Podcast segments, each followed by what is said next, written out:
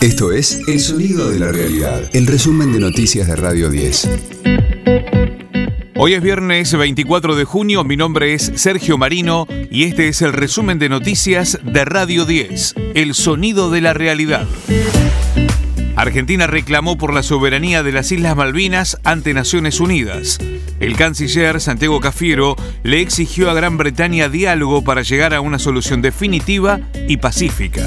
Ante el Comité de Descolonización, remarcó que el Reino Unido no cumple con las decisiones de la ONU y se preguntó si hay democracias que tengan más valor que otras. Con la reanudación de la democracia, que cumplirá en 2023 40 años ininterrumpidos de vigencia, la Argentina se ha consolidado como un país democrático comprometido con todos los esfuerzos por resolver la disputa de soberanía de conformidad con la Carta de las Naciones Unidas y las resoluciones pertinentes de la Asamblea General. Me pregunto, ¿es que hay democracias que valen más que otras? ¿Hay estados habilitados a incumplir la Carta de la ONU y no leímos la letra chica? La comunidad internacional debe actuar o será cómplice de la doble moral, de aquellos que son promotores de los valores del multilateralismo en tierra ajena. Hoy más que nunca son visibles las posiciones. Al Reino Unido Malvinas es dominación, especulación y oportunismo. Para mí, para nuestro país, es soberanía, justicia y dolor por nuestros caídos.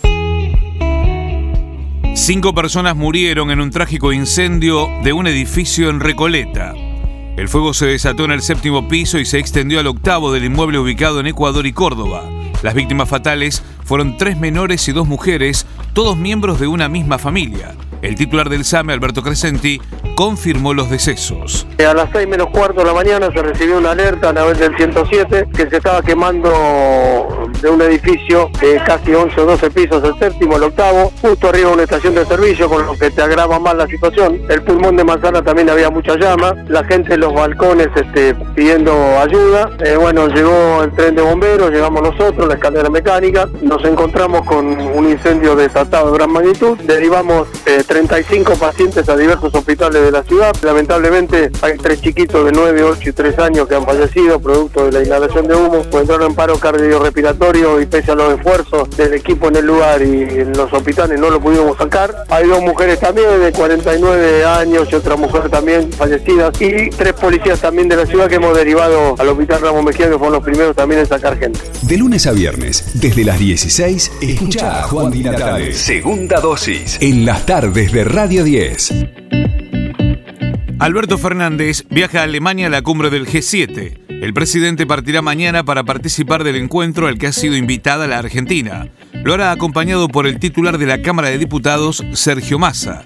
Antes de viajar, Fernández participará de manera virtual de la cumbre de los BRICS que conforman Brasil, Rusia, India, Sudáfrica y China. La indagatoria Sebastián Villa tiene nueva fecha será el 30 de junio, luego de que su defensa solicitara la postergación de la medida inicialmente prevista para mañana. Es para que el jugador pueda viajar a Brasil para jugar el martes próximo ante Corinthians por la Copa Libertadores. Ecosistema Cripto. El precio de Bitcoin sigue dando mucho de qué hablar y al margen de eventos macroeconómicos e indicadores históricos que podrían dar una luz sobre su futuro inmediato, hoy viernes 24 de junio se cumple un evento que podría incidir en la valoración de la criptomoneda en el mercado. Se vencen contratos de opciones por más de 2 mil millones de dólares en Bitcoin. Tanto métricas de análisis técnico como el historial del mercado y los índices de acumulación de monedas parecen dar señales de un repunte momentáneo en los mercados y esto podría ser una pequeña luz de expectativa alcista en el ambiente financiero mundial. Las cotizaciones para el día de hoy en Bitcoin está alrededor de los 21.500 dólares y Ethereum 1.200 dólares, informó Valeria Frías. Radio 10, el sonido de la realidad. Kazoo presentará en septiembre su nuevo disco en el Luna Park. Se acabó el tiempo, llegué yo, hagan silencio. La jefa del trap tocará el 29 de septiembre en el tradicional Estadio Porteño el material de su cuarto álbum, Nena Trampa. La jefa de toda la cuadra sin miedo ni pena sigo empoderando.